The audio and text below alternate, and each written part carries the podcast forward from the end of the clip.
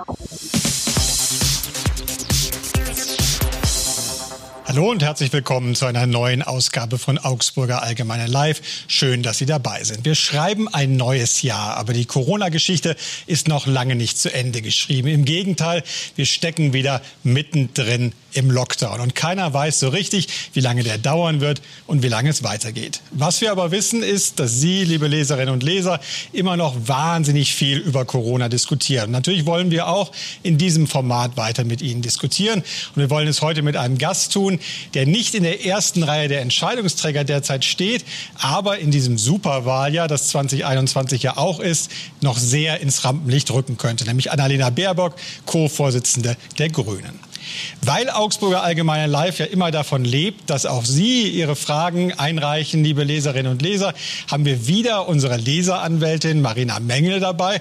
Guten Abend, Marina. Wie sieht es denn aus mit dem Interesse der Zuschauer? Ja, wir haben auch diesmal wieder einige Fragen bekommen und Sie können auch weiterhin Fragen senden an live.augsburger-allgemeine.de. Frau Baerbock, schön, dass Sie dabei sind. Äh, wir sind jetzt etwa ein Jahr schon in dieser Krise. Man kann es kaum fassen. Wir mussten uns hier gerade daran erinnern, dass es wirklich schon ein Jahr ist, als die ersten Fälle hier sogar in der Region bei uns auftauchten ähm, und wir nie erwartet hätten, dass es so lange dauern würde. Ähm, die SPD-Ministerpräsidentin Malu Dreyer hat gestern Abend bei Anne Will einen Satz gesagt, der viel diskutiert wird heute in Deutschland. Da hat sie gesagt, wir sind bisher eigentlich ganz gut durch die Krise gekommen. Teilen Sie die Einschätzung? Ja, erstmal schönen guten Abend äh, in, in die Runde sozusagen aus der Ferne hier äh, von Berlin.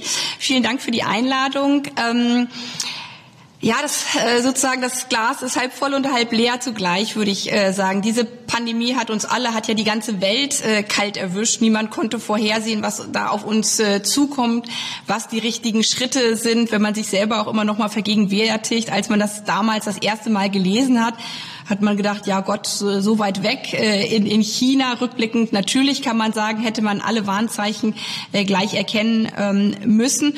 Und ähm, das Jahr äh, war ein ständiges Auf und Ab. Ähm, ich glaube, was es gezeigt hat, ist zum einen diese wahnsinnige Solidarität in unserer Gesellschaft, in unserem Land. Da würde ich sagen, ja, da sind wir als Gesellschaft einigermaßen gut durchgekommen, weil alle zusammengerückt sind. Man hat stärker auf seine Nachbarin geschaut, stärker auf diejenigen, die niemanden haben. Und auf der anderen Seite ist natürlich nicht alles rund gelaufen und wahnsinnig viele Menschen, viel zu viele Menschen haben ihre Liebsten, ihren Vater, ihre Mutter, ihre Freunde ähm, verloren. Dieses Virus hat Familien kaputt gemacht. Ähm, ja, und auch an dem, was wir an Vorkehrungen hätten treffen können, hätte manches besser laufen können. Und daher gilt für mich jetzt aus dem was nicht gut gelaufen ist, zu lernen, weil wir stecken ja noch wirklich tief drin in dieser, dieser Pandemie. Und jetzt gilt es, die Voraussetzung dafür zu schaffen, dass wir da gemeinsam stark auch wieder rauskommen. Bei allem Verständnis für das, was Sie erwähnt haben, dem Zusammenrücken der Solidarität, unbestreitbar. Trotzdem wächst ja der Frust in der Bevölkerung. Es wächst auch der Frust auf die äh, Bundesregierung und auf manche Maßnahmen, die getroffen worden sind. Wir gucken zum Beispiel heute am Montagmorgen wieder auf die Zahlen aus den Gesundheitsämtern und es ist ganz normal geworden, dass man eben eben sagt, sie seien am Montag nicht so zuverlässig, weil am Wochenende wohl da nicht so viel gearbeitet wird und deswegen Zahlen nachgereicht werden müssen. Es ist auch ganz normal, dass diese Gesundheitsämter noch lange nicht so digitalisiert sind, wie man eigentlich in Aussicht gestellt hätte. Wäre es nicht Ihre Aufgabe, auch als Oppositionspartei, noch viel stärker zu sagen, ganz, ganz vieles, auch politische, ist falsch gelaufen in diesem Prozess? Wir haben immer wieder darauf hingewiesen, wo aus unserer Sicht Dinge wirklich nicht gut gelaufen sind. Aber für mich ist auch in guten Zeiten Opposition kein Selbstzweck und nach dem Motto, hau einfach drauf als Opposition, sondern äh, es bedeutet für mich in gerade Krisenzeiten die Dinge zu unterstützen, die wichtig und notwendig sind. Und da, wo es nicht gut läuft, den Finger in die Wunde zu legen. Einen Punkt haben Sie jetzt äh, selber stark mit angesprochen und der greift eigentlich auch noch weiter zurück als äh, ein Jahr. Wir hatten 2015 mit Blick auf äh, die Flüchtlingskrise, die Situation, dass damals festgestellt wurde, dass die ganzen ähm, Asylbehörden nicht digitalisiert sind, dass damals Disketten äh, von einem Ort zum anderen getragen worden sind. Und das wäre eigentlich der allerspäteste Punkt gewesen, zu sagen, wir digitalisieren unsere Verwaltung komplett durch. Dann wären auch die Gesundheitsämter jetzt digitalisiert worden. Und natürlich, wie Sie zu Recht darauf hingewiesen haben, dieses Auf Sicht fahren auch im letzten Jahr, ähm, das zeigte sich ja nicht nur bei den Gesundheitsämtern, zum Beispiel auch bei den Schulen, Schulen. In den Sommerferien hat man gehofft, danach wird schon besser werden, anstatt die Sommerferien dafür zu nutzen, Luftfilteranlagen einzubauen. Ja, das ist nicht gut gelaufen und da ist aus meiner Sicht auch die Bundesregierung immer wieder nur auf Sicht gefahren, anstatt vorausschauend zu handeln. Und das haben wir auch als Opposition stark kritisiert. Wenn Sie die Flüchtlingskrise an, ansprechen, äh, da ging es ja zum Beispiel um Behörden wie das BAMF, das vorher niemand auf dem Schirm hatte, äh, wo jetzt auch nicht gerade die absoluten Overperformer saßen, wo dann damals eine klare Ansage auch von der Kanzlerin kam, äh, wir kümmern uns ganz besonders um diese Behörde, wir schicken äh, unsere Wunderwaffe Frank-Jürgen Weise damals, der schon die Arbeitsagenturen reformiert hatte, äh, hin und der soll da mal richtig aufräumen. Warum ist nichts Vergleichbares bei den deutschen Gesundheitsämtern passiert und warum ist immer noch, es war gerade erst bei der Pressekonferenz der Kanzlerin wieder der Verweis darauf, naja, die Gesundheitsämter kommen erst mit dem Wert 50 klar und deswegen müssen wir uns daran orientieren. Warum ist da nichts passiert? Also auch da würde ich äh, noch mal stark darauf hinweisen, weil es geht in diesem Jahr ja auch darum, dass wir eine neue Bundesregierung wählen und damit auch die Chance äh, haben, in manchen Politikfeldern eine andere Politik zu machen. Die Gesundheitsämter, das sind ja öffentliche Einrichtungen äh, des Gesundheitssystems. Die wurden, das muss man einfach so deutlich sagen, in den letzten Jahren, um nicht zu sagen Jahrzehnten, kaputt gespart, weil im Gesundheitsbereich das Motto stark galt, Hauptsache ähm, auf Effizienz zu fahren, aber das Vorsorgeprinzip eben nicht so zurückzuhalten. Wir haben das am Anfang der Pandemie gesehen, da fehlten dann Schutzmaterialien in Krankenhäusern, eigentlich auch unvorstellbar in so einem reichen Land, äh, weil eine Devise war, na ja, das bringt erstmal kein äh, Geld, sondern das ist ja dann im Keller. Und das gilt auch für den öffentlichen Gesundheitsdienst, wo die Gesundheitsämter mit äh, dazugehören. Die Bezahlung ist dort schlechter als in anderen Einrichtungen. Das heißt, es gehen schon mal weniger Menschen dorthin. Nichtsdestotrotz, auch da gebe ich Ihnen vollkommen äh, recht, jetzt, wo man das in der Pandemie erkannt hat, hätte man eine Schippe oben drauflegen müssen. Die Bundeswehr unterstützt ja zum Beispiel die Gesundheitsämter, aber das reicht offensichtlich äh, nicht aus, dass diese rund um die Uhr arbeiten. Und auch da sehe ich das Gesundheitsministerium in der Pflicht, eben dann äh, die Kommunen, die es an dieser Stelle ja mit äh, sind, stärker noch zu unterstützen. Ein Thema, was am Wochenende wieder sehr heiß diskutiert wurde, war das ganze Thema Schnelltests. Viele wollen mehr äh, Schnelltests, die man auch selber zu Hause machen kann, um äh, diesem Prinzip, was ja am Anfang der Pandemie immer stand, testen, testen, testen, äh, wirklich gerecht zu werden. Jetzt ist aber schon wieder zurückgerudert worden. Bundesgesundheitsminister Spahn sagt, na ja, das geht so noch nicht und es kann vielleicht doch noch zwei Monate dauern. Wer soll das eigentlich noch verstehen? Das müssen Sie Herrn Spahn fragen, ehrlich gesagt, an, an, an dieser Stelle. Ich habe ja gerade deutlich gemacht, dass es mir nicht darum äh, geht, nur zu kritisieren, um des Kritisierens willen. Aber an dem Punkt liege ich auch persönlich dem Gesundheitsministern wirklich seit Wochen in äh, den Ohren, weil gerade die Frage auch mit Blick auf die Pflegeeinrichtung, ähm, wo durchgehend getestet werden müsste, aber auch mit Blick auf Kitas äh, und auf Schulen es essentiell wäre, eben diese Schnelltests zur Selbstanwendung, dass ich das selber machen kann, zuzulassen lassen. Herr Spahn hatte mir schon vor ein paar Wochen gesagt, naja, ich muss das erst mit den Herstellern klären. Jetzt sind zwei Hersteller so weit, dass sie sagen, wir können das äh, anbieten. Wir haben das angemeldet zur Zulassung. Ähm, dass Herr Spahn jetzt sagt, er wäre noch nicht so weit, das ist wirklich äh, fatal. Ähm, angesichts vor allen Dingen dessen, dass in Österreich äh, genau das äh, jetzt seit zwei Wochen passiert, dass die Bundesregierung in Österreich äh, Tausende von Tests, Hunderttausende von Tests gerade auch an die Bildungs Bildungseinrichtungen ausgibt, um eben dort für Sicherheit zu sorgen. Und das wäre jetzt auch die Aufgabe von Herrn Spahn, eben diese Zulassung jetzt wirklich schnellstmöglich auf den Weg äh, zu bringen. Klar ist, das ist keine hundertprozentige Sicherheit, aber wir können damit schon mal viel, viel schneller äh, einige Infektionsfälle herausfiltern. Es gibt ja offiziell eigentlich ein Versprechen jetzt der Bundesregierung. Das lautet, dass bis zum Ende des Sommers, also bis Ende September, also auch noch kurz vor der Bundestagswahl übrigens, jedem ein Impfangebot in Deutschland gemacht werden kann. Angesichts der jüngsten Meldungen jetzt auch wieder über Impfstoffverzögerungen, Lieferengpässe, ist das überhaupt noch ein realistisches Versprechen aus Ihrer Sicht?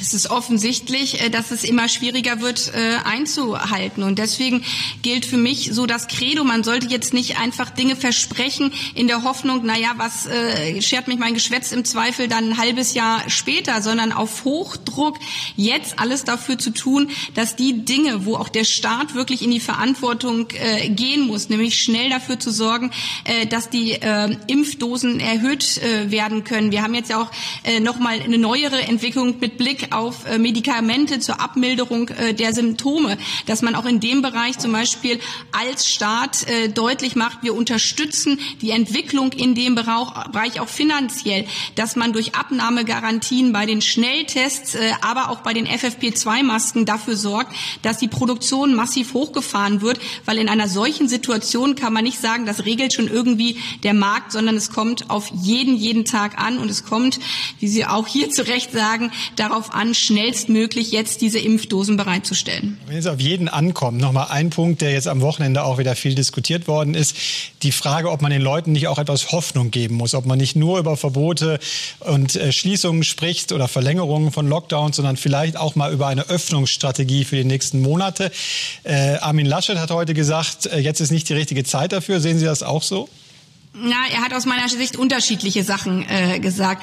Ich halte es für wahnsinnig wichtig, auch angesichts dessen, dass wir die Mutationsauswirkungen in anderen Ländern äh, auf dramatische Art und Weise gesehen haben und wir jetzt ja auch mehrere Fälle äh, der Mutation hier in Deutschland nachgewiesen haben, dass nicht in dem Moment, wo die Zahlen gerade mal so wieder runtergehen, plötzlich über Öffnung wieder diskutiert wird, sondern vielmehr darüber diskutiert wird, was brauchen wir jetzt überhaupt an Voraussetzungen und da äh, wiederhole ich mich an der Stelle nochmal, Schnelltest, Schutzmaterialien, FFP2-Masken in den Schulen die Voraussetzung dafür, dass sie überhaupt in einen Wechselunterricht äh, einsteigen können. Das ist jetzt das oberste Gebot der Stunde. Aber den Teil, wo Herr Laschet dann auch noch gesagt hat, äh, man müsse jetzt erstmal auf Sicht fahren, das widerspricht genau meiner Haltung, die ich habe. Auf Sicht fahren heißt sich immer nur von einem Tag zu dem nächsten äh, zu hangeln. Und damit würde man die Fehler des Sommers wiederholen. Zum Beispiel, dass in den Schulen einfach erstmal wochenlang nicht nichts getan wird. Wenn ich mir jetzt die Situation in den Schulen anschaue, dass wir nach wie vor keine Luftfilter haben, bedeutet das für mich hier eben nicht auf sich zu fahren, sondern gerade Lehrerinnen und Lehrern alles zur Verfügung zu stellen, was sie brauchen, damit wir dann überhaupt in ein paar Wochen zu weiteren Schulöffnungen kommen können. Auf Herrn Laschet und die Schulen kommen wir gleich noch zu sprechen, aber erstmal zu unserer äh, Zuschaueranwältin Marina.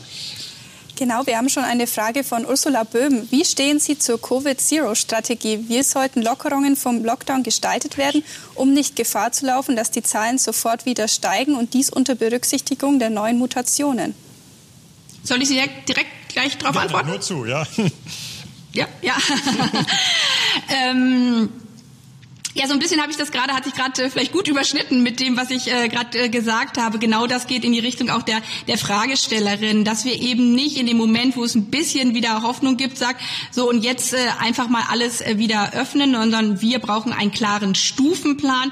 Den hatten wir äh, zum Ende des Jahres auch als grüne Bundestagsfraktion in den Bundestag eingebracht, wo wir deutlich gemacht haben, es braucht einen klaren Plan, ähm, bei welchen Inzidenzen wir welche Bereiche wieder öffnen kann kann. Es braucht klare Priorität und die beginnt äh, bei den Kleinsten unserer Gesellschaft. Wir dürfen nicht noch mal den Fehler machen, dass als allererstes äh, Mulbelhäuser wieder geöffnet werden und irgendwann fällt einem ein, ach, die Kinder müssten eigentlich auch mal wieder in die Kitas und Schulen gehen. Und damit man aber überhaupt öffnen kann, nochmal, nicht morgen, äh, sondern wenn wir dieses Virus wirklich deutlich, deutlich runtergedrückt bekommen haben, äh, braucht man eben die Voraussetzung, worauf Sie ja gleich nochmal eingehen wollten mit den Schulen, dass das dann überhaupt möglich ist. Und das wäre jetzt äh, der Job auch der Bundesregierung, gemeinsam mit den Ländern sich klar darauf zu verständigen, wer trägt welche Verantwortung, um diese Schritte auch gehen zu können. Wobei manche ja schon sehr klar geäußert haben, dass es auf jeden Fall Anfang Februar wieder Öffnungen an den Schulen geben soll.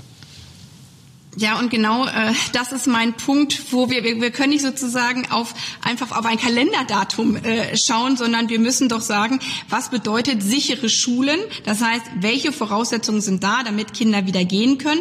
Nur so können wir überhaupt daran arbeiten, dass irgendjemand die Verantwortung übernimmt, diese Voraussetzungen auch äh, zu schaffen. Also das sind dann die entsprechenden Kultusminister der jeweiligen Bundesländer. Das ist aber auch eine Bundesregierung, die das zum Beispiel dann finanziell äh, mit unterstützt. Nach wie vor hat nicht jedes Kind ein ein, ein, ein iPad, wenn die im Digitalunterricht dann sein sollen, weil äh, dienstags immer der Tag ist, äh, wo ein Kind gerade im Digitalunterricht ist. Das hat wie nach wie vor aber kein Tablet, dann wird auch der beste äh, Wechselunterricht äh, nicht funktionieren. Und zugleich müssen wir ähm, uns jetzt ganz genau anschauen, ob die Zahlen wirklich weiter runtergehen. Wir können jetzt nicht bei einer Inzidenz, die nach wie vor in etlichen Regionen bei äh, 150 liegt, äh, sagen, ach, das wird schon in zehn Tagen alles wieder gut sein. Sie haben die Baumärkte angesprochen, die dann vielleicht manchmal Vorrang gefühlt haben vor Kitas, vor Kindern. Es wabert so ein bisschen durch den öffentlichen Raum der Vorwurf, dass diese Bundesregierung äh, die Kinder immer mal so etwas vergisst, auch weil viele der handelnden Personen äh, keine eigenen Kinder haben. Was sagen Sie da als Mutter zweier Kinder zu? Dass man auch ohne eigene Kinder ähm, Kinder im Blick äh, haben kann. So ähm, wie man in anderen Politikbereichen, äh, äh, wenn man äh, Agrarpolitik äh, macht, ja auch nicht einen eigenen Bauernhof äh, haben muss, äh, um klare Vorgaben für für äh, für Landwirtschaftspolitik äh, zu machen.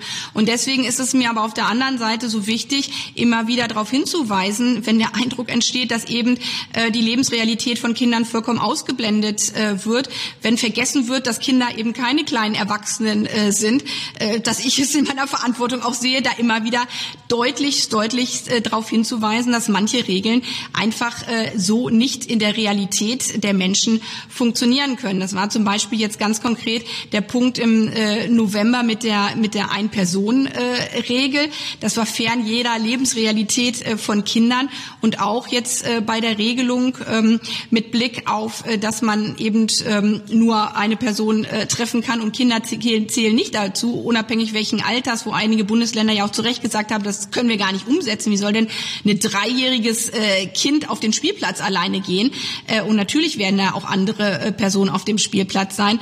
Also das, das macht deutlich, dass einfach generell Kinder und Familien leider nicht im Mittelpunkt der deutschen Politik stehen und speziell im, nicht im Mittelpunkt der Bundesregierung in dieser Corona-Krise, würden Sie das so klar sagen? Ja, die Hauptverantwortung für die deutsche Politik äh, trägt äh, die derzeitige äh, Bundesregierung. Wir haben eine Bildungsministerin, äh, die aus meiner Sicht in den letzten Monaten gar nicht äh, aufgetaucht ähm, ist.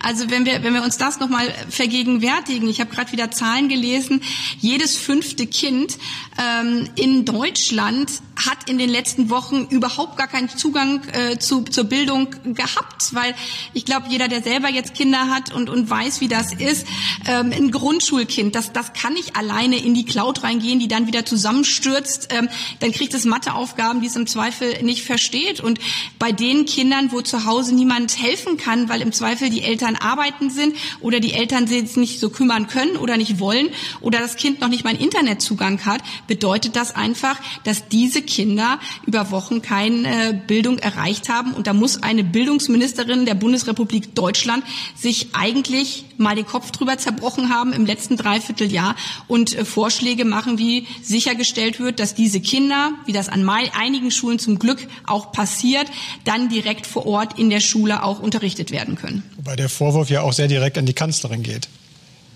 Also wie Sie sich das im Bundeskabinett äh, aufteilen, wer da wie verantwortlich ist. Wir haben ja eine Familienministerin, wir haben eine Bildungsministerin. Ähm, ich hatte damals wirklich mein absolutes Unverständnis geäußert, dass auch die Familienministerin zum Beispiel nicht im Corona-Kabinett äh, äh, sitzt. Die Familienministerin selber hat dann gesagt, sie wolle da gar nicht sitzen. Das äh, gut äh, hat für mich jedenfalls auch ein großes Fragezeichen hervorgerufen. Fakt ist, Kinder kommen in dieser Pandemie immer zu kurz und das darf einfach. Wir sind ja leider noch mittendrin, äh, nicht so weitergehen. Ich glaube, das Thema Schule, Kinder, Familie beschäftigt auch unsere Leserinnen und Leser sehr. Marina, wie sieht es denn aus mit weiteren Fragen? Ja, die Frage geht in die ähnliche Richtung. Äh, unsere Sendung heute hat den Titel Reden wir über das Leben nach Corona. Der Leser Thorsten Riedel sagt, es gibt kein Leben nach Corona, höchstens ein Leben mit Corona. Was sagen Sie dazu?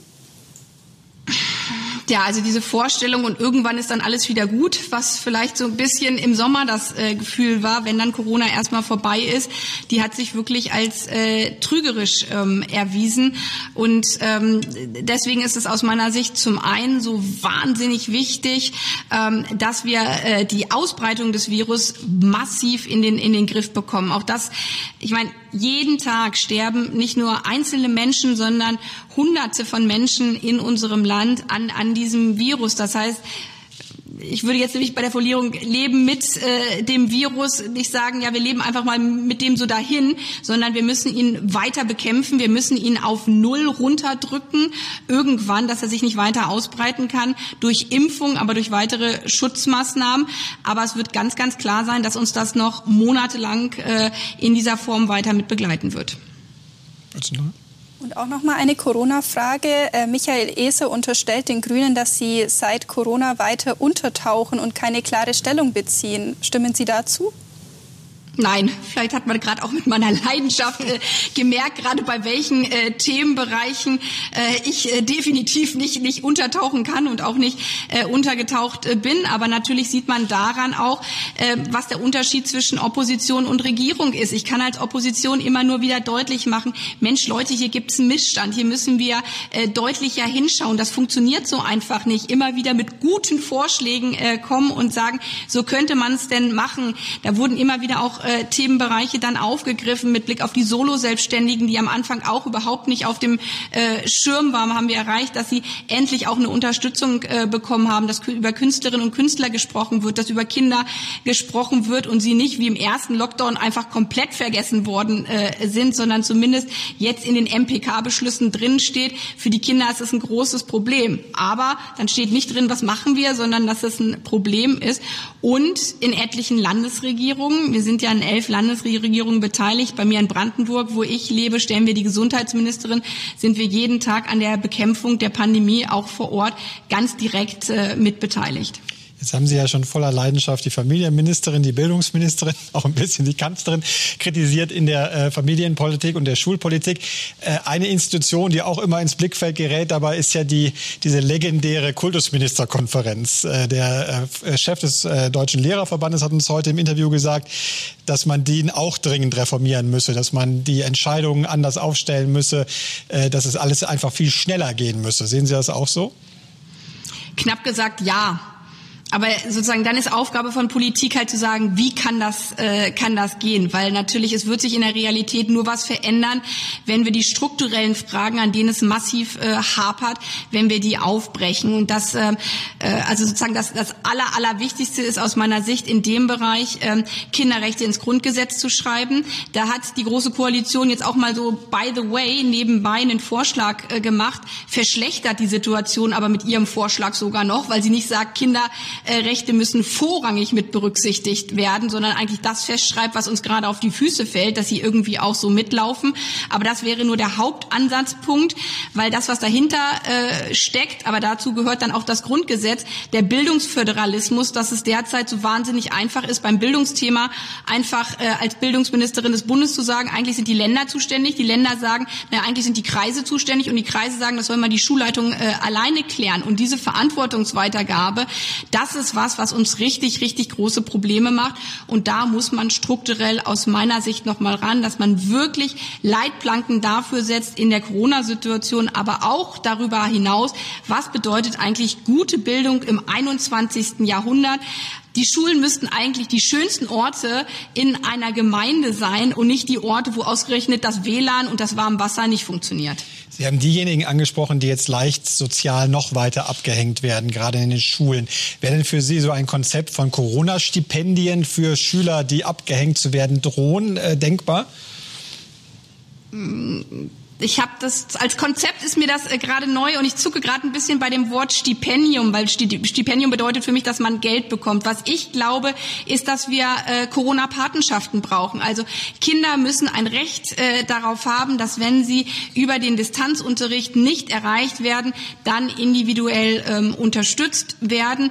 Und ähm, auch das hatte ich im Frühsommer schon angesprochen, dass der Bund dafür ein, einen richtig großen Finanztopf bereitstellt. Wir haben ja wahnsinnig viele äh, Lehramtsstudierende. Mit dem Studium ist das ja derzeit auch äh, nicht ganz so einfach. Und das, was man im Frühsommer bei den äh, Medizinstudenten gemacht hat, zu sagen, wir finanzieren euch als Studierende, wenn ihr in den Krankenhäusern mit unterstützt. Das Gleiche könnte man jetzt auch mit Lehramtsstudierenden äh, machen und sagen, die Lehramtsstudenten werden jetzt im nächsten halben Jahr und bestmöglich eigentlich noch äh, für das Halbjahr danach den Kindern an die Seite gestellt, die eben seit einem Dreivierteljahr nicht nur nicht unterrichtet wurden, ja, nochmal bei Grundschülern Manche haben komplett das ABC äh, ver ver vergessen, anderen ist die komplette Tagesstruktur äh, weggebrochen und, und diese Kinder müssen wir jetzt wirklich individuell unterstützen. Wenn das auch mit dem Begriff äh, Stipendium gemeint ist, dann bin ich dabei. Wenn es nur um Geld geht, sage ich, das reicht nicht äh, aus, sondern wir brauchen wirklich eine eins zu eins Unterstützung dieser Kinder.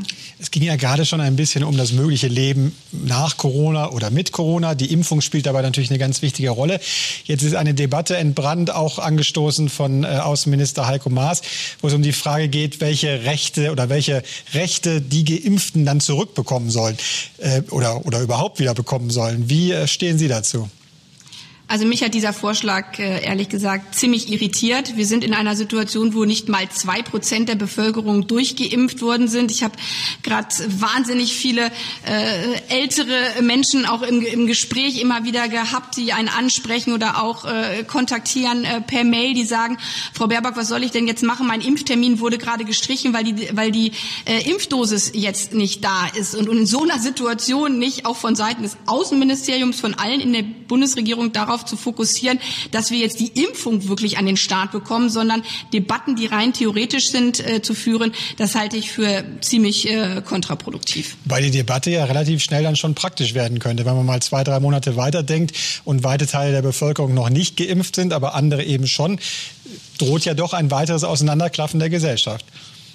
Ja, aber wir wissen ja noch nicht mal, ob diese Impfung wirklich dafür, davor schützt, dass man andere zum Beispiel da nicht mehr, nicht mehr ansteckt. Und solange wir, wir, wir das nicht wissen und solange wir die Zahlen nicht nach, nach oben bekommen, äh, ist das ein so theoretischer Fall, weil es natürlich einen riesengroßen Unterschied macht, ob so eine Impfung nur mich selber schützt oder ob sie auch davor schützt, dass ich andere ähm, anstecken kann. Und solange wir diese Grund sozusagen Fakten gar nicht äh, haben, bringt uns aus meiner Sicht zum jetzigen Stand diese Diskussion nicht wirklich weiter weiter.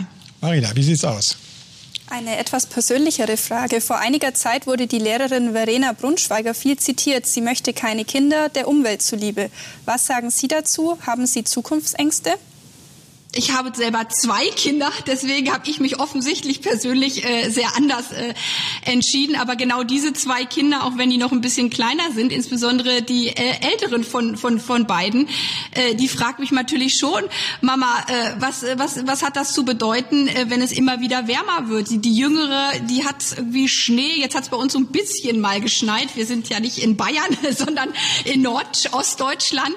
Äh, so für die ist Schnee irgendwie was, was ein halbes Wunder äh. Also deswegen ähm, wird für mich schon wirklich äh, klar und deutlich, dass diese Welt für meine Kinder eine andere sein wird, wenn wir die Klimakrise nicht in den Griff bekommen.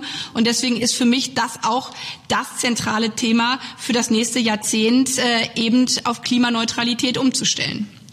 Machen wir mal einen kleinen Schwenk. Wir haben jetzt viel über Corona gesprochen, aber reden wir mal ein bisschen über die Welt ähm, und den Rest der Welt, in dem sich ja auch einiges tut, ganz unabhängig vom Virus. Wir haben den Machtwechsel gerade in Washington erlebt. Wir erleben gerade äh, doch sehr erhebliche Demonstrationen äh, quer durch Russland. Fangen wir mal mit den USA an. Sie haben vor wenigen Tagen einen äh, Gastbeitrag zusammen mit Robert Habeck äh, verfasst, in dem Sie für einen Neuanfang mit den USA werben, auch für eine gemeinsame Klima- und Energieaußenpolitik. Was man nicht drin findet, ist etwas, was man sich ja auch vorstellen könnte, es wieder zu beleben, nämlich wieder einen Neuanlauf bei einem Handelsabkommen zu machen. TTIP ist damals gescheitert, unter anderem auch am Widerstand von Teilen der Grünen. Wäre das etwas, was Sie sich auch vorstellen könnten? Der Punkt Handel kommt auch vor, aber da ich dieser Tage auch nicht alle Papiere äh, lese, nehme ich Ihnen das äh, nicht übel. Aber wir haben einen, einen, Vorschlag gemacht mit mehreren Punkten und da steht, da spielt natürlich äh, die wirtschaftliche Zusammenarbeit, was ja auch eine Handelspolitik äh, ist, steht da stark mit im Mittelpunkt. Wir haben aber auch deutlich gemacht, dass jetzt so ein platter Neuanlauf von TTIP äh, aus unserer Sicht mehr als äh, kontraproduktiv ist, weil diese Pandemie uns ja noch einmal gezeigt hat, ähm, was eine entfesselte verstärkte Globalisierung, die allein darauf setzt, äh, die Absatzmärkte in der Welt äh, hochzufahren und nicht darauf schaut, was es eigentlich an unterschiedlichen Orten für Produktionssituationen gibt, aber eben auch, was es bedeutet oder wie fatal es ist, wenn man sich nur von einzelnen Standorten abhängig macht, weil da am billigsten produziert wird. Also das Stichwort, dass wir äh, keine Atemmasken hatten, weil die alle in China produziert werden und gewisse Medikamente auch nicht mehr in Europa hergestellt sind, das muss uns doch eine zentrale Lehre Lehre sein, auch für die Handelspolitik der Zukunft, zum einen deutlich zu machen, das, was zu unserem Leben dazugehört, das müssen wir auch in Europa produzieren können, beziehungsweise unterschiedliche Handelsorte haben. Und das, was offensichtlich äh, dazu beiträgt, den Turbokapitalismus und die Turboglobalisierung zu verschärfen, gerade auch im Bereich der Daseinsvorsorge der Landwirtschaftspolitik, alles dem Primat der Wirtschaftlichkeit äh, zu unterwerfen, das sein zu lassen. Und deswegen so ein TTIP-Vertrag, der eben auch Landwirtschaft, Gentechnik alles mit einbezieht, ich glaube, das wäre das Falsche. Aber was richtig wäre, gerade mit Blick auf äh, Technologietransfer, hier eben mit den Amerikanern auch über einen äh, Handelsvertrag viel, viel enger in Zukunft zusammenzuarbeiten. Ich bin äh, sehr froh, dass Sie so nachsichtig mit mir sind für das, was Sie überlesen haben. Was, Sie, was ich aber auf jeden Fall richtig gelesen habe, war, dass Sie auch äh, von einer Demokratie demokratischen Alternative zum autoritären Hegemoniestreben Chinas sprechen.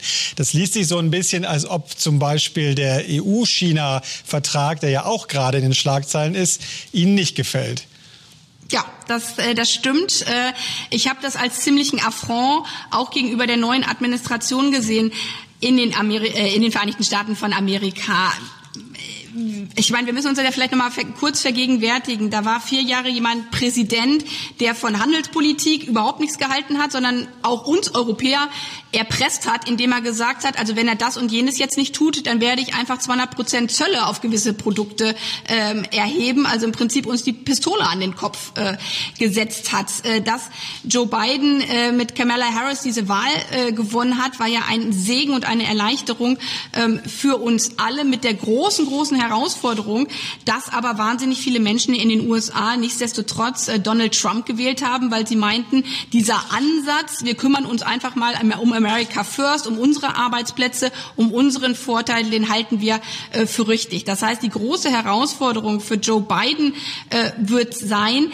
wieder international mit anderen Staaten zusammenzuarbeiten, was für eine friedliche Welt essentiell ist und auf der anderen Seite aber innenpolitisch dafür zu sorgen, dass die Wirtschaft auch angesichts dieser Corona-Situation nicht den Bach runtergeht. Und anstatt dann als Europäer zu sagen, wir reichen dir die Hand, beziehungsweise lass uns das zusammentun, weil wir schon auch ja im Wettbewerb mit äh, äh, einem System wie in China stehen, was eben keine Demokratie ist, hat dann die Europäische Union als allererstes, bevor dieser Präsident ins Amt wirklich offiziell dann auch eingetreten ist, eben dieses, was sie angesprochen hatte, Investitionsabkommen äh, mit China äh, geschlossen und eben nicht eine, eine transatlantische Zusammenarbeit auch viel stärker in den Mittelpunkt gestellt wo man vielleicht auch gegenüber China dann viel hätte, besser hätte verhandeln können. Und das hat mich nicht nur stark verwundert, sondern ich, ich halte das äh, für nicht sinnvoll. Wo, wo wir schon bei Akteuren sind, die mit Demokratie etwas schwer tun. Ähm, Wladimir Putin, der russische Präsident, äh, hat jetzt erklärt, dass er mit dem Palast, der in dem äh, jetzt schon legendären Nawalny-Video zu sehen ist, nichts zu tun hat. Glauben Sie ihm das?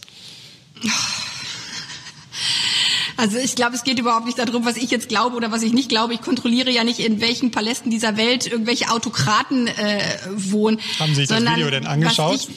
esse, ich, ich habe das Video gesehen, aber natürlich äh, überprüfe ich nicht, ob das nun äh, stimmt oder ob es nicht stimmt. Es scheint offensichtlich sehr, sehr viele Belege dazu zu geben, beziehungsweise, dass Herr Nawalny jetzt äh, verhaftet wird, äh, ist ja nun auch nicht irgendwie einfach nur ein Zufall äh, gewesen, sondern ich glaube, was deutlich wird, auch angesichts dessen, wie viele Menschen da gerade auf die, auf die Straße gegangen sind, ähnlich auch wie in, in Belarus in dieser Situation, dass auch der Kreml eine riesen, riesengroße Sorge hat vor einer starken Zivilgesellschaft, die sagt, so kann das einfach nicht mehr weitergehen, dass sich die Staatsspitze bereichert zu unseren, äh, zu unseren massiven Lasten, wir in unserer Freiheit nicht nur eingeschränkt wird, sondern auch die Situation für viele, Menschen im Land ist ja äh, auch mit wirtschaftlicher Sicht äh, wirklich wahnsinnig schwierig. Ähm, und ich glaube, das, was jetzt notwendig ist, ist hier eine gemeinsame europäische Russlandpolitik, die aber leider auch von der deutschen Bundesregierung äh, konterkariert wird. Ja, Sie haben sich ja schon sehr klar für ähm, eine Aus für oder zumindest für ein Oratorium von Nord Stream 2 ausgesprochen. Aber darüber hinaus müssten wir nicht noch viel gezielter ähm, Sanktionen treffen gegen Russland, die auch sehr gezielt diese Akteure, die Sie gerade besprochen haben, die sich, wie ja bekannt ist und bewiesen ist, in vielen Fällen bereichert haben, dass die noch klarer diese Personen treffen? Also wir haben ja bestehende Sanktionen ähm, in Anwendung nach der Besetzung der Krim, dem Völkerre äh, völkerrechtswidrigen Einmarsch äh, auch in der Ostukraine, auch gegen Einzelpersonen. ich habe allerdings äh, vor einer Woche gehört, um welche Geldbeträge von eingefrorenen Konten es sich da eigentlich handelt. Also das sind eigentlich eher Peanuts. Das heißt, wenn man solche Sanktionen verhängt, auch über Einfrierung von, von Geldern, dann muss das natürlich auch äh, wirksam sein und nicht das Taschengeld ähm, betreffen. Aber, und deswegen ist mir das mit dieser äh, Nord Stream 2 Leitung auch so wichtig und weswegen ich auch das Ende dessen fordere und nicht nur ein Moratorium, weil Moratorium oder Sanktion bedeutet ja immer, man nimmt das zurück, wenn es denn dann äh, wieder gut ist. Diese Pipeline ist aber gegen die Ukraine gerichtet. Man will den Gastransfer dort abschalten. Das halte ich für geostrategisch für falsch. Plus diese Leitung ist das wichtigste Prestigeprojekt, aber da hängt ja auch über Gazprom eine, ein russischer Staatskonzern dran und damit sehr sehr, sehr viel Geld dran. Und deswegen wirken die Sanktionen, die Sie gerade angesprochen äh, sind, nicht richtig. Und deswegen bringt da auch eine Einzelverschärfung nicht wirklich viel, wenn wir auf der einen Seite Sanktionen haben, auf der anderen Seite aber eine Gaspipeline, ähm, die diese Sanktionen dann wieder aushöhlt. Sondern wir brauchen da einen klaren Kurs. Wir können nicht in zwei Richtungen äh, von deutscher Seite unterwegs sein. Und deswegen ist es so essentiell, ähm, dass dieses äh, Projekt gestoppt wird. Marina, wie sieht es aus bei den Zuschauerfragen? Ja, die gehen tatsächlich in die Richtung der Autoindustrie. Gabriele Dickau vermisst eine Stellungnahme zur Herstellung der Batterien für E-Autos. Wie kann man tolerieren, dass die benötigten Rohstoffe zum Teil in Kinderarbeit gefördert werden, ganze Landstriche und Existenzen der Bewohner vernichtet werden? Indem man äh, klarere Kriterien aufstellt äh, für den Abbau entsprechend äh, solcher Rohstoffe. Es geht, gilt auch für Konfliktmineralien. Da gibt es eigentlich eine Richtlinie der Europäischen Union, die klar und deutlich macht, dass eben Umwelt- und Menschenrechts- und soziale Standards eingehalten werden.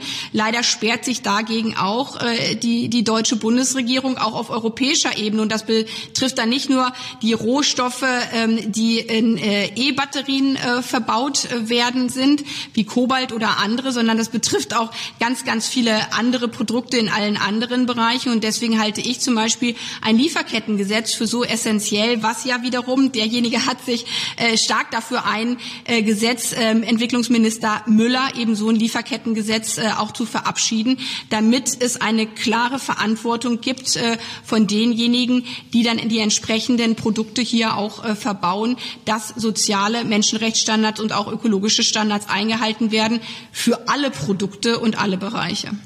Wir haben gerade über Russland gesprochen. Sie haben äh, schon mehrfach klargemacht, dass die Russlandpolitik des neuen CDU-Vorsitzenden Armin Laschet Ihnen nicht so richtig gefällt, dass er aus Ihrer Sicht zu sehr ein Russlandversteher ist. Wundert uns ein bisschen, weil eigentlich ist doch Armin Laschet der klassische Grünen-Versteher, oder? Das wäre mir äh, neu, wenn es dann hart auf äh, hart kommt. Ich möchte an dieser Stelle nur einmal deutlich machen, weil das ist mir wichtig, auch außenpolitisch äh, wichtig mit Blick auf die Russlandpolitik.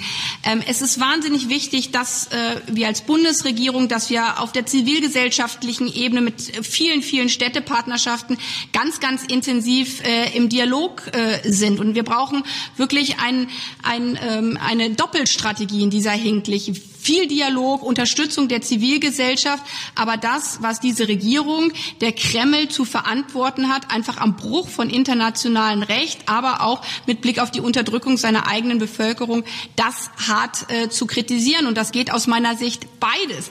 Die Bevölkerung im Blick zu haben, auf Austausch und Dialog zu setzen und trotzdem mit Blick auf äh, die Regierung nicht herumzueiern. Und ja, da hat mich auch Jetzt ist die Verbindung weg, nee, glaube nee, ich. Nur, ich, ich glaube, der Punkt, hören Sie mich noch, Frau Baerbock?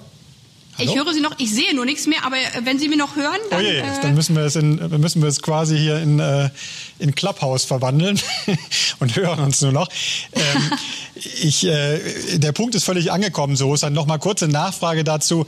Äh, was würde denn jetzt, was würden Sie denn empfehlen, wenn es jetzt wirklich hart auf hart kommt und zum Beispiel in 30 Tagen gesagt wird, Herr Nawalny wandert jetzt für 10, 15 Jahre ins Gefängnis? Wie muss dann der Westen reagieren bei dem, was Sie gerade sagten, nicht herumeiern mit der Regierung Russlands?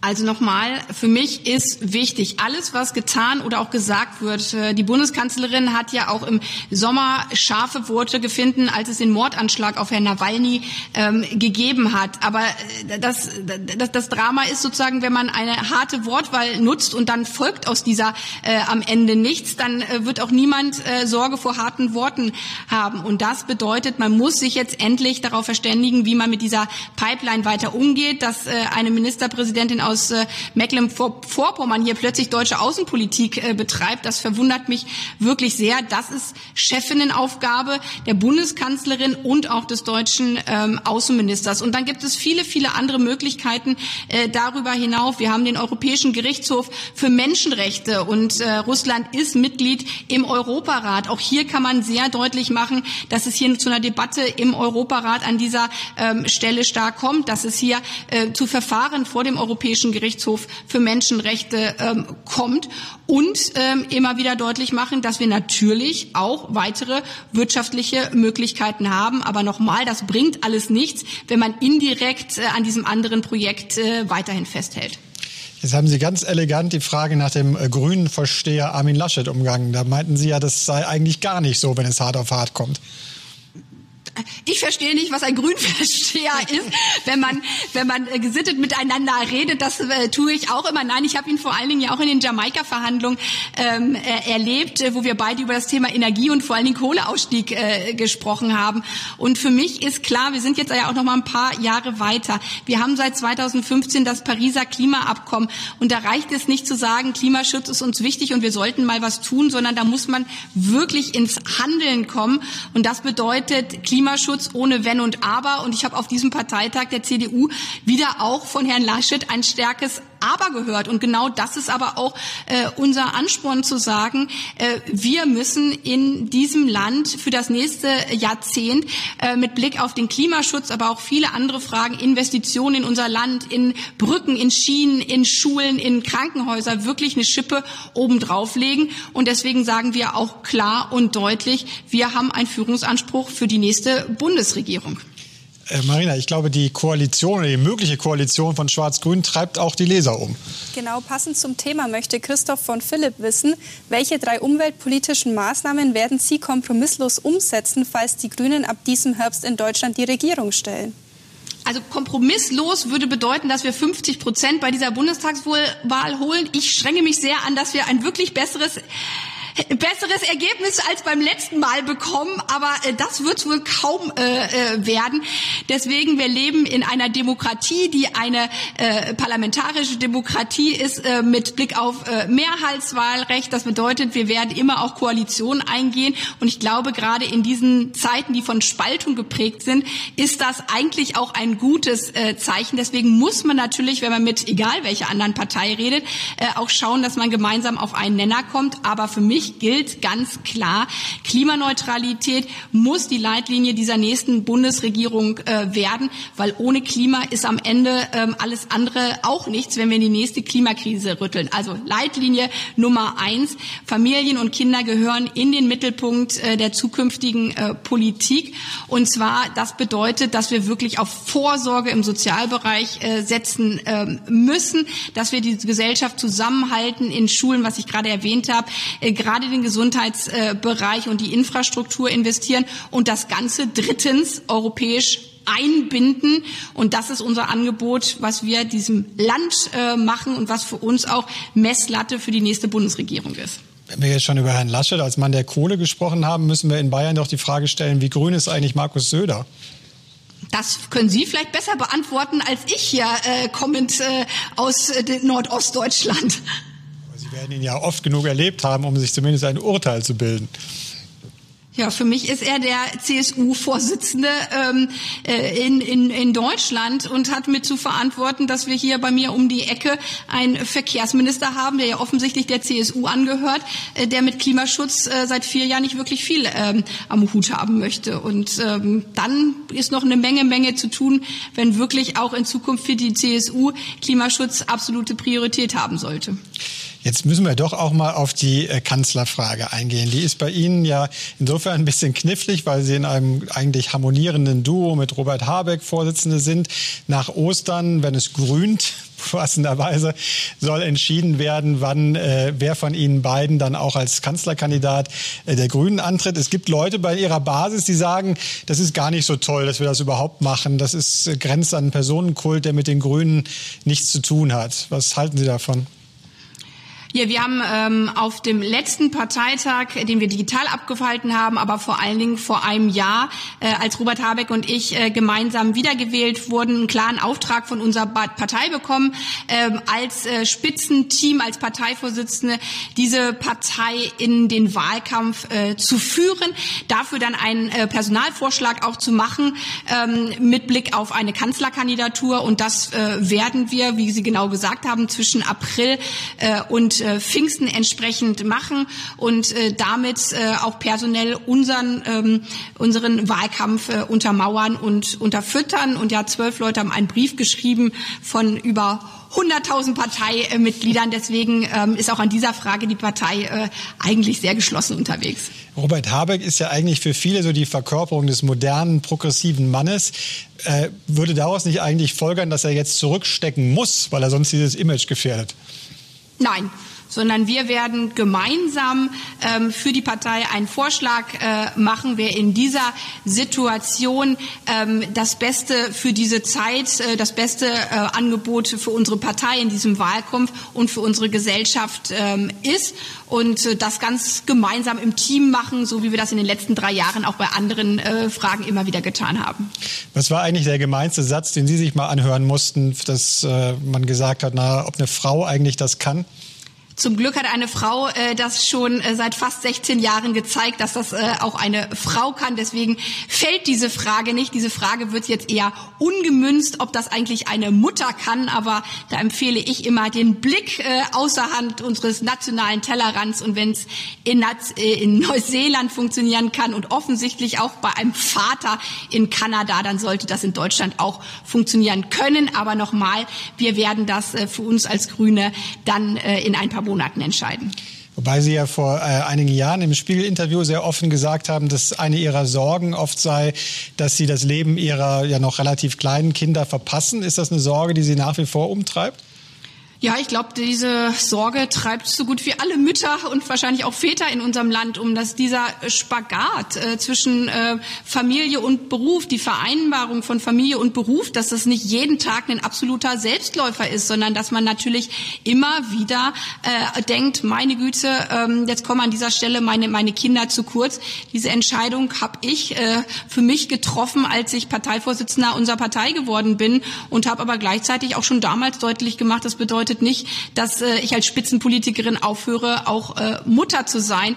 Und so wie das Vorstandsvorsitzende ähm, oder aber auch Krankenschwestern, die im Schichtdienst unterwegs äh, sind, gilt für mich, äh, Frauen, Mütter äh, müssen in diesem Land jeden Job machen können. Marina, wie sieht's aus? Ein ganz anderes Thema, das von Richard Hoffmann angesprochen wird. Frau Baerbock, wie sehen Sie die Rolle von Erdgas in der deutschen Wärme- und Stromversorgung in den nächsten Jahren in Deutschland? Ähm, das ist äh, eine Energiequelle ja, das äh, genau, das, das mag ich an solchen Formaten ehrlich gesagt. Da muss man im Kopf sehr sehr schnell um umschalten. Ähm, genau. ähm, ja, aber also Erdgas, um jetzt zu dieser Fachfrage äh, zu kommen, ähm, ist ein Teil von Energieversorgung, die wir in den nächsten Jahren weiter äh, brauchen werden, gerade wenn wir jetzt zum Glück endlich aus der Atomkraft aussteigen und in den nächsten Jahren auch aus der Kohlekraft aussteigen wollen. Aus meiner Sicht müssen wir das auch schneller tun als äh, 2038 und für diesen Zeitraum werden wir weiter auch Erdgas ähm, brauchen, gerade in der Wärmeversorgung. Aber Erdgas ist ebenfalls ein fossiler Rohstoff, das heißt, er hat nach wie vor auch äh, CO2-Emissionen und deswegen ist mir, da sind wir auch wieder bei Nord Stream 2, bei dieser Pipeline, äh, wo ja manche sagen, ja, wir haben ja auch bestehende Erdgasleitungen. Ja, die haben wir. Aber dieses Projekt würde für die nächsten 40 Jahre diese fossile Energie manifestieren. Das ist viel zu spät, als dass wir mit Blick auf die Pariser Klimaziele noch diese Zeit haben werden. Und deswegen ist Erdgas auch etwas später als die Kohle, aber auch ein Auslaufmodell. Und in Zukunft äh, brauchen wir, können wir die Infrastruktur nutzen, das ist das Gute daran, vor allen Dingen klimaneutral erzeugten Wasserstoff, der stattdessen dann in Einsatz kommen kann. Zeit hat äh, eine etwas böse Seite, gerade in der neuen Ausgabe, in der es um Charisma geht. Und da ist Herr Laschet drauf, da sind aber auch Sie drauf. Und es wird suggeriert, naja, die Kandidaten haben alle kein richtiges Charisma. Nervt Sie das manchmal? Ach, es gibt aber so viele Dinge, die ich zu hören bekomme, wo man besser sein könnte oder wo man es anders machen könnte oder schlechter sein äh, könnte. Menschen sind zum Glück unterschiedlich, Politikerinnen und Politiker sind zum Glück unterschiedlich und äh, für mich ist essentiell vor allen Dingen auch bei mir selbst zu bleiben, weil ich glaube, wenn man sich verstellt, um irgendwelche Ansprüche, die anderen meinen, die wichtig wären, ähm, zu sein, dann ist man äh, nicht mehr der Mensch, äh, der eigentlich authentisch Politik machen kann. Haben Sie denn eigentlich Politiker, wo Sie sagen, äh, die haben Charisma? Ich glaube, dass Charisma irgendwie nichts ist, was man haben kann oder nicht, wo man sagt, äh, man hat ein Geschlecht, das ist man oder das ist man nicht, oder man hat eine Haarfarbe, äh, die hat man oder hat man nicht, sondern das sind ja sehr, sehr unterschiedliche Dinge, wo man sagt, Mensch, dieser Mensch, der hat das gewisse Etwas, äh, wo, wo ich begeistert wäre, wo ich interessiert von, von zuhöre.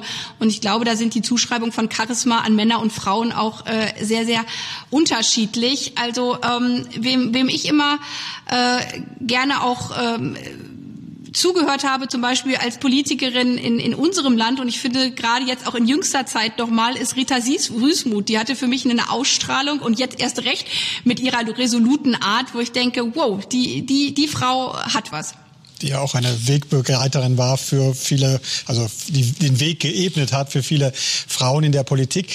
Ähm, Marina, wie sieht's aus bei den Zuschauerfragen? Äh, eine Frage von einer Landwirtin, Marlies Stuhler-Dürr, möchte wissen, wie wollen Sie der modernen Landwirtschaft in Deutschland langfristig eine Zukunft bieten und dieses Thema der Gesellschaft objektiv zugänglich machen? Indem wir äh, nicht mehr dieses Prinzip äh, fahren, äh, wachse oder weiche, gerade äh, Bäuerinnen und Bäuern, Landwirtinnen und Landwirten ähm, durch den Preisdruck, den es ja gibt, gerade auch durch globalisierte äh, Märkte, äh, darauf äh, dazu drängen, immer immer mehr mehr zu produzieren, immer mehr Milch und der Preis äh, verfällt äh, dann, sondern wir müssen die EU-Agrarförderung, die ja vor allen Dingen da die äh, finanzielle ähm, Leitplanke ist, so umstellen, dass auch dort äh, ähm, Kriterien wie nachhaltige Bodennutzung, ähm, artgerechter Umgang mit Tieren, aber auch die Frage von Beschäftigung stärker mit im Mittelpunkt steht und nicht allein äh, nach Fläche gefördert äh, wird. Da gibt es zum Beispiel auch regional, weil wir jetzt ja bei Ihnen im Bundesland äh, sind, eher mit ähm, Landwirtschaftsbetrieben, die auch wirklich noch eher Bauernhöfe sind, kleinere Formen. Äh, wo ich lebe in der Region gibt es vor allen Dingen wahnsinnig große Flächen und deswegen haben sich viele Massentierhaltungsanlagen äh, da angesiedelt, weil im Zweifel dann ihnen die Ackerfläche drumherum noch gehört, riesengroße Quadratmeterzahlen. Da sind dann zwei, drei Leute beschäftigt in so einer Massentierhaltungsanlage, aber weil die Fläche drumherum mit subventioniert äh, wird, lohnt sich dieses Geschäftsmodell und davon müssen wir wegkommen. Glauben Sie eigentlich, wenn man auf das Klimathema, was ja nun zur Kern-DNA der Grünen gehört und sicher auch im Bundestagswahlkampf eine große Rolle spielen wird, glauben Sie, dass Ihnen eigentlich die Corona-Pandemie geholfen hat, weil Leute gesehen haben, wow, wir müssen wirklich etwas ändern im Umgang mit der Natur? Oder sind die Leute eher müde und wirtschaftlich teilweise auch sehr betroffen, sodass das Thema eher aus dem Blickwinkel verschwindet? Na, das ist bei unterschiedlichen Personen, glaube ich, schon auch unterschiedlich. Aber was ich erlebe, ist, dass bei sehr, sehr vielen Menschen äh, immer wieder auch diese große Sorge kommt, boah, äh, diese Corona-Pandemie zeigt nochmal, was passiert, wenn wir in Krisen einfach so reinschlittern und dann fast handlungsunfähig äh, sind. Und äh, das darf uns jetzt nicht noch mal passieren bei der Klimakrise, sondern deswegen gilt es umso mehr. Ich meine, die Erderwärmung ist schon am äh, vollen Laufen, aber alles dafür zu tun, dass wir die Krisenauswirkungen massiv, massiv beschränken können. Und das Gute ist ja, anders als bei der Pandemie, wir müssen dagegen keinen Impfstoff entwickeln, sondern wir haben in ganz, ganz vielen Bereichen bereits die Technologien, wo wir sagen können, darauf können wir umsteigen und sind nicht mehr auf fossile äh, Verbrennung angewiesen, zum Beispiel erneuerbare Energien bei der Energieversorgung. Da müssen wir nicht erst erfinden, wie können wir raus aus den fossilen Energien, sondern das ist alles da.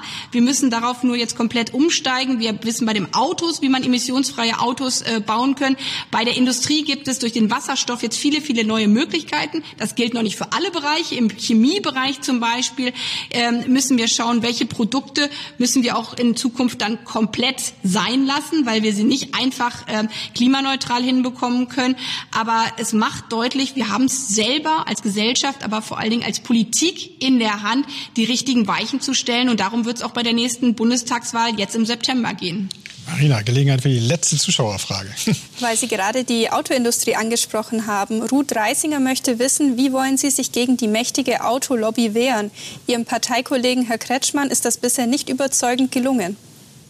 Ja, vielen Dank, Frau Reißiger, ähm, auch für diese Frage. Ich habe jetzt irgendwie vor ein paar Tagen wurde ja gerade äh, vermeldet äh, die Rekordgewinne in der Automobilindustrie äh, und im Frühjahr wurde darüber diskutiert, äh, dass man eine Abwrackprämie für die Automobilindustrie äh, schaffen äh, muss, weil ansonsten komplett der Standort gefährdet worden wäre. Ich kann nur sagen, Gott sei Dank haben wir damals so deutlich und ja, da hatte Herr Kretschmann eine andere Linie gemeinsam mit Herrn Söder und mit Herrn Weil die drei Ministerpräsidenten der Industrie äh, äh, der Automobilbundesländer äh, äh, unterwegs und wir können nur sagen, zum Glück äh, ist das so nicht gekommen, weil wir jetzt erleben, dass wir insbesondere ähm, äh, kein Geldproblem in der Automobilindustrie haben, sondern es ist das Transformationsproblem, dass wir unterstützen müssen, die Betriebe, auch die Zuliefererfirmen wirklich auf die neuen Produktionsketten umzustellen. Aber die großen Automobilkonzerne haben offensichtlich offensichtlich äh, genug Gewinne gemacht und deswegen müssen wir vor allen Dingen in dieser Corona-Situation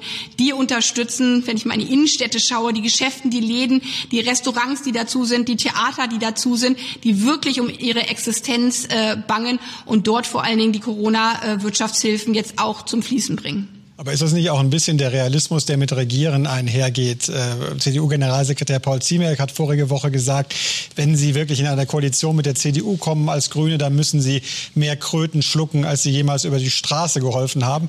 Hat er da nicht ein bisschen recht? Naja, da ich noch äh, keine einzige Kröte über die Straße getragen habe, äh, sieht es, glaube ich, ganz gut aus. Und äh, ähm, was am Ende bei dieser Bundestagswahl herauskommt, wer da mit wem verhandelt, ich glaube, auch Herr Ziemiak ist kein äh, Hellseher. Das haben die Wählerinnen und Wähler ähm, deutlich, deutlich ähm, in der Hand. Und ich glaube, diejenigen, die noch nicht verstanden haben, dass Klimaneutralität wirklich nicht nur die Frage ist, mit Blick auf unsere Lebensgrundlagen zu erhalten, sondern auch für den Industriestandort Deutschland. Die Märkte der Zukunft werden klimaneutral sein. Wenn wir auch nach China schauen, jetzt aber auch in die USA äh, schauen, die stellen alle massiv um. Und ich will äh, die Arbeitsplätze in Deutschland erhalten. Ich will vor allen Dingen äh, den Wohlstand in unserer Gesellschaft erhalten. Und dafür brauche ich eine starke Industrie. Aber die muss in Zukunft dann klimaneutral sein. Frau Baerbock, äh, letzte Frage. Ähm, wir äh, diskutieren gerade über Bodo Ramelow, der sich in der neuen App Clubhouse relativ offen geäußert hat und unter anderem erzählt hat, dass er auch Candy Crush spielt während dieser Ministerpräsidentenkonferenzen. Das ist viel kritisiert worden, auch von Ihnen. Aber jetzt mal ganz ehrlich, zehn Stunden konzentriert so einer Ministerpräsidentenkonferenz folgen kann man doch auch nicht, oder?